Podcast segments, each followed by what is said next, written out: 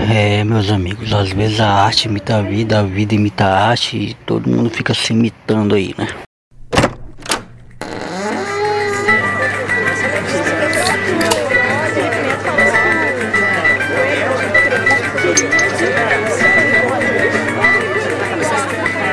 Senhor é um teólogo de quinta! Um teólogo de quinta, tá ouvindo? Francamente, viu? Fora daqui! Fora daqui!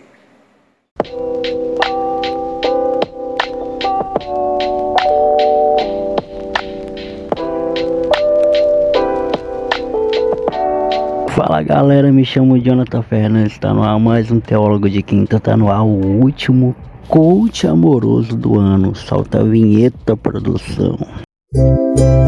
É um coach amoroso, teólogo de quinta.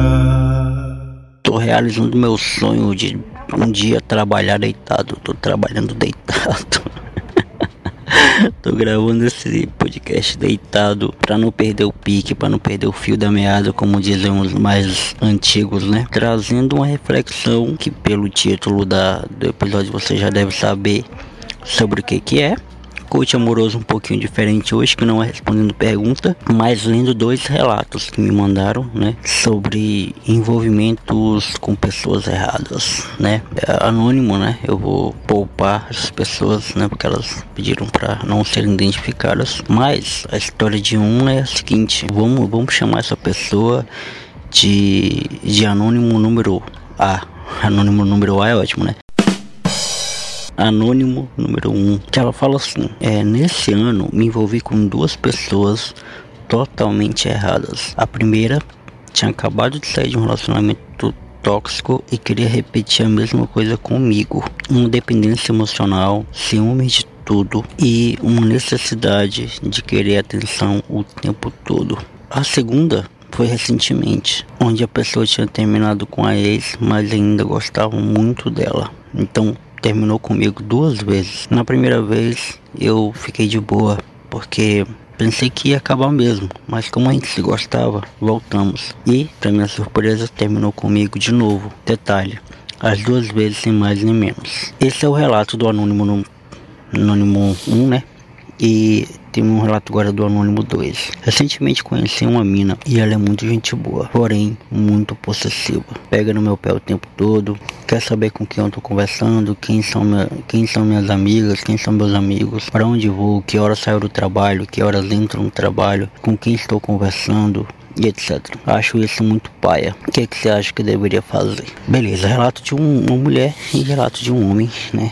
Eu gosto sempre de pegar as duas visões assim pra gente, pra gente conversar. E em ambos os casos, a gente percebe que existe uma toxicidade aí nesse negócio, né? Existe uma coisa aí de, de pessoa mal resolvida consigo mesmo. E eu não vou nem entrar no mérito dos perigos que essas relações levam, tá? Que aí vocês já devem saber, né? Vocês já devem ter consciência disso. Vocês já têm consciência disso, né? Pelo relato de vocês, fica nítido que vocês estão conscientes. Vocês até utilizam o termo tóxico, então procurem aí se libertar disso ou é, indicam ajuda para essa, essas pessoas ou se afastem se for um caso mais grave, mais sério, mais sério mesmo. Então eu vou me atentar a, a, a essa parte mais é, teórica da coisa, né? Que é o envolvimento com a pessoa errada, né? Como diz a música da, da do Revelação, né? E se apaixonar pela pela pessoa errada é comum, gente. A gente vai fazer isso algumas vezes na nossa vida. Até nós encontrarmos uma pessoa onde a gente vai fazer dar certo e vai continuar com essa pessoa durante muito tempo. Ambos vão fazer com que dê certo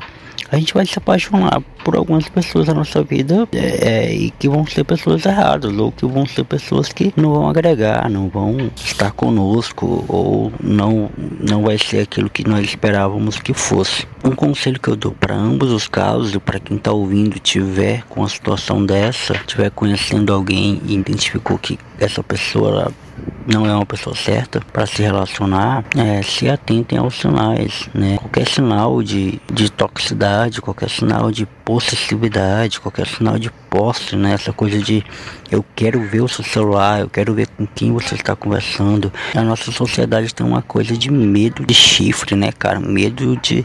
É um, é um complexo de inferioridade muito grande, é um complexo de que tem alguém sempre de olho na pessoa com quem eu tô. E, e sei lá, se, se, as músicas que a gente ouve tem influência nisso. Eu não sei se é, é a forma como a gente foi criado, é o patriarcado, ou se é, é uma construção social. Eu não sei de onde que vem isso, mas a gente tem essa coisa de as pessoas têm uma insegurança enorme com, com seus parceiros e consigo mesmo, de achar que é inferior, de achar que, né, e qualquer pessoa do mundo vai vir e vai levar o, o seu amor de você e não é assim, cara. As pessoas ficam, as pessoas entram na, na, nas nossas vidas porque querem e elas saem também porque querem. Certas coisas a gente não tem controle, entendeu? Inclusive, se libertar de certas pessoas que não faz mais sentido estar conosco é uma forma de liberdade, é uma forma é, uma forma de protesto, inclusive, é uma forma de dizer, cara, eu vou ser fiel a mim, eu vou ser fiel aos meus preceitos, eu vou ser fiel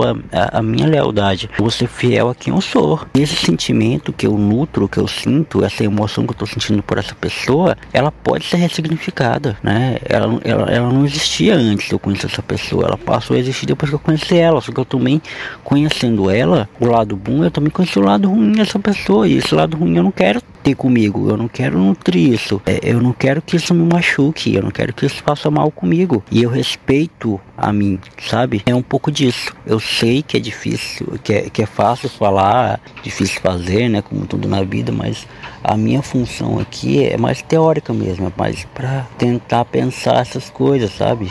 De, de, de como é se relacionar com pessoas que são pessoas que no fundo não faz bem pra gente, que a gente deve se distanciar mesmo. Beleza?